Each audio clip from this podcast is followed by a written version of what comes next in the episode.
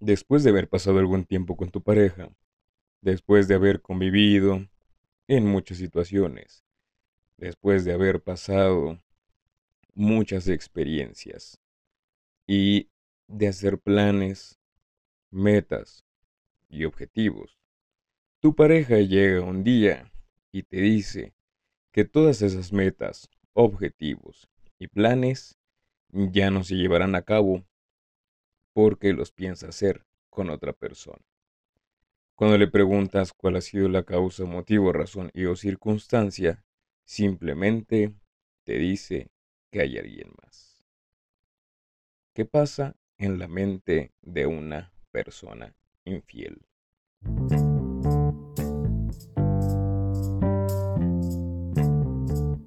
La psicología y la grafología han sido dos herramientas magníficas en esta búsqueda del desarrollo del ser y de la conciencia.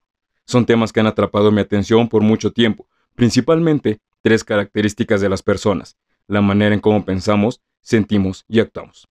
Soy Isa Correa y te invito a recorrer el camino del autodescubrimiento en este podcast donde indagaremos la peculiaridad de nuestras vidas. Mis queridos seres de la conciencia, bienvenidos otro jueves más a este su querido podcast, donde encontramos, platicamos y tenemos temas que nos conectan con la conciencia y que nos conectan con ese ser a través de vivencias, experiencias y situaciones que muchas veces pueden ser o no agradables. Y pues en esta segunda parte tenemos un tema que se había quedado muy controversial. Un tema que ya, como escuchaste en la primera parte, hablamos de la infidelidad. Hablamos de los tipos de infidelidad, de lo que pasa con la infidelidad, cuáles son las causas, cuáles son las consecuencias, qué es lo que motiva a una persona infiel. Sí, sí, sí, eso está muy padre y todo, pero vamos a ver la otra perspectiva, ¿no? Vamos a ver las dos caras de la moneda dónde está la persona infiel y a quién le han sido infiel. Porque muchas veces la persona que ha sufrido de infidelidad se torna en esta parte de la víctima, de que es que a mí me hicieron, es que a mí, es que a mí, es que a mí, es que a mí, es que a mí. Sí, pero fíjate, hay algo interesante, hay algo curioso, hay algo que sucede cuando se experimentan estas situaciones. En todas las parejas cuando sucede algo, cuando hay una ruptura, no nada más es porque se hace, también porque se deja de hacer. Y vamos a ver en el caso de una persona a la que le han sido infiel, porque, como ahorita te decía, muchas veces está esta pregunta de, es que ¿por qué a mí? Carnal, mija, pregúntate. Te invito a que te preguntes qué es lo que has hecho o, en su defecto, qué es lo que has dejado de hacer en tu relación. Porque ahorita podemos indagar un poquito más qué es lo que pasa con la mente del infiel. Como la semana pasada yo te decía, en todos estos perfiles, sus motivaciones económicas. Pero aquella persona a la que le fue un infiel, ¿qué dejó de hacer? Muchas veces se ha llegado a la monotonía, muchas veces se ha llegado a actitudes, a comportamientos que van siendo estructurados, que van siendo muy monótonos, que van siendo muy cuadrados y que no tienen mayor expectativa. ¿Qué es lo que pasa? No sé si te ha pasado que estás en una relación y dices, ok, aquí como que algo ya se estancó, como que ya se está perdiendo el sabor, y no tiene nada más que ver con la otra persona. Tiene que ver con qué estás haciendo tú. Tiene que ver con qué estás haciendo tú como persona. ¿Qué le estás inyectando a tu relación? ¿Qué le estás inyectando a eso que en algún momento te comprometiste? Sí podemos hablar de que la otra persona te hizo, que la otra persona te dijo, que la otra persona se pasó de lanza y a lo mejor sí puede haber sido la peor persona para ti en ese momento. Pero, ¿qué generaste? Te, vuelvo a hacer esa pregunta y durante este episodio te voy a estar haciendo esta pregunta constantemente. ¿Qué fue lo que generaste? ¿Qué te llevó a hacer eso? ¿Te has preguntado? Si a lo mejor estás escuchando tú este podcast, es porque te lo pasaron, te lo recomendaron o estás siguiendo esta línea. si has estado en una situación así, podrás entender lo que estamos platicando. ¿Qué fue lo que sucedió contigo en algún momento? ¿Qué dejaste de hacer o qué hiciste para que tu pareja llegara a tomar esa decisión? Me pudieras decir, sí, es que la otra persona, sí, pero ya no nos vamos a meter en perfiles psicológicos, ya no nos vamos a meter en perfiles, ya no vamos a hablar de esta perspectiva mental y psicológica, sino más desde, la experiencia, más desde la vivencia, desde cómo muchas veces aquella persona a la que le han sido infiel vive esta parte de la desesperación, vive esta parte del no saber qué es lo que sucede, vive esta parte de la pregunta, del por qué, del para qué, por qué sucedió, del desconocimiento, de la locura, de tocar esa impotencia, de no saber qué pasa, de no saber qué sucede, de no saber qué ocurrió. Eso eso sucede muchas veces al momento, porque me ha tocado platicarlo con algunas personas en terapia, en experiencias, con amigos, Em, con compañeros que me platican es que no sabía qué hacer, no sabía de lo que, no sabía lo que pasaba, no sabía lo que ocurría. Es que cuando, encontré a mi novio, cuando encontré a mi novia, cuando encontré a mi pareja, que, me, que los encontré en la casa, eh, los encontré por un mensaje, como haya sido, em, empecé por la desesperación, no sabía qué hacer. Había situaciones en las que estaba casi, casi llegando al borde de la locura. Eso es al momento. Pero tiempo después, ya que pudiste haber sanado esa parte. Para evitar repetir patrones, ¿ya te preguntaste qué sucedió? Yo hace rato te decía un ejemplo, a lo mejor pudo haber sido la monotonía. Esta monotonía en la cual después de cierto tiempo, de que tu comportamiento estaba siendo cuadrado, llevaba las mismas actitudes un día y otro día y otro día y otro día, again and again and again. O pudo haber sido que también dentro de la relación ya no ponías ese interés, te enfocabas más al trabajo, te enfocabas más en, en lo que tenías que hacer. Por ejemplo, durante este tiempo que llevamos de los años de, de pandemia, ha habido muchas personas que se han enfocado en el trabajo, en estar atendiendo del factor económico, que es muy importante.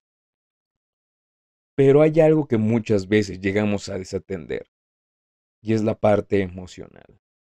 Muchas de las situaciones en las cuales me han llegado cuando estamos en terapia y me preguntan y me hablan sobre la infidelidad, no voy a generalizar, pero gran parte de ellas han sido por esta atención emocional.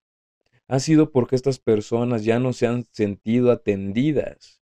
Y claro, nunca falta quien puede hacer la buena voluntad y que va a llegar y va a poner su atención. Claro, eso tiene que ver con una falta de claridad con las personas. Por eso yo te decía, ¿qué es lo que pasa cuando se atiende, cuando se desentiende?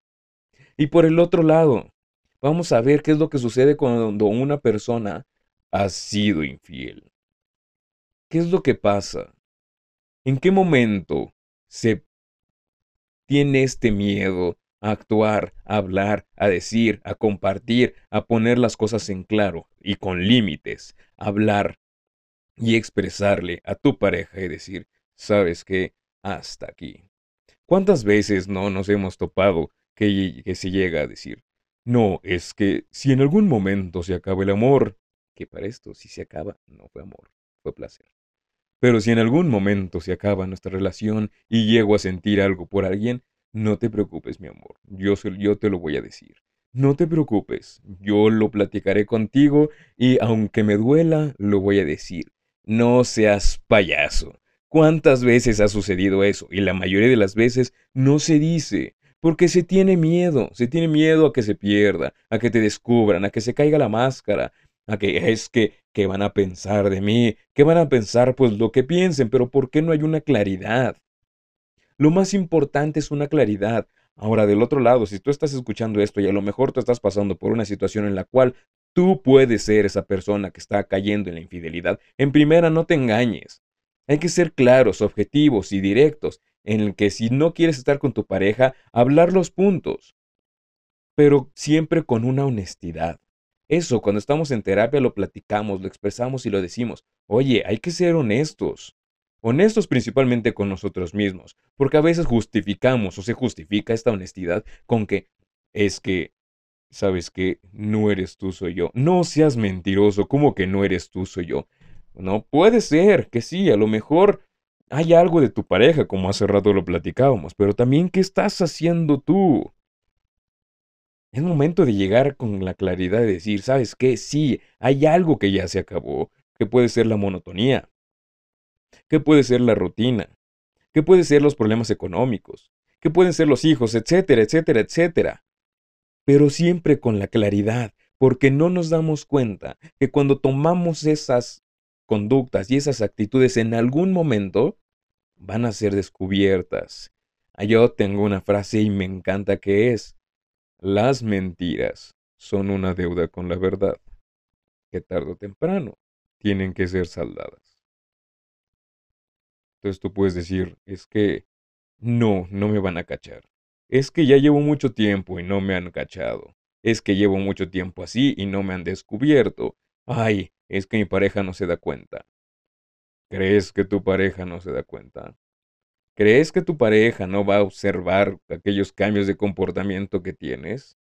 Aquellas pizcas de cuidado que tienes al hablar. Esas mentirillas que dices, es que llegué tarde, es que tuve una junta, es que tuve que llevar algún compañero. Ay, lo siento, Simplemente es un amigo, amiga, primo, prima, Juan Mecánico, uno noticias ahorita. ¿Cuántas veces se cubren con estas mentiras? Entonces lo importante es no te engañes. Evita engañarte porque al final de cuentas, cuando se piensa que estás engañando a la otra persona, quien termina con esas mentiras eres tú. Y las consecuencias llegan a ser muy, muy, muy graves. Así que, mis queridos seres de la conciencia, muchísimas gracias por estar el día de hoy aquí y sobre todo a ti que me estás escuchando. Muchas gracias por compartir el contenido. A lo mejor conoces a alguien que le pueda ayudar, servir esto que estamos platicando el día de hoy. Y sin más por el momento, nos vemos el siguiente jueves para platicar más temas de la conciencia. Y recuerda que si te gustó el contenido, puedes seguirnos en las diversas redes sociales de Instagram, Facebook, Twitter, YouTube, TikTok, Instagram, en todo. Y puedes escuchar este podcast en las plataformas de podcast, que es como en Spotify, Anchor y demás. Me encuentras como Isaac Correa Graf y lo más importante, recuerda siempre, sé feliz y mantén esa actitud ganadora. adio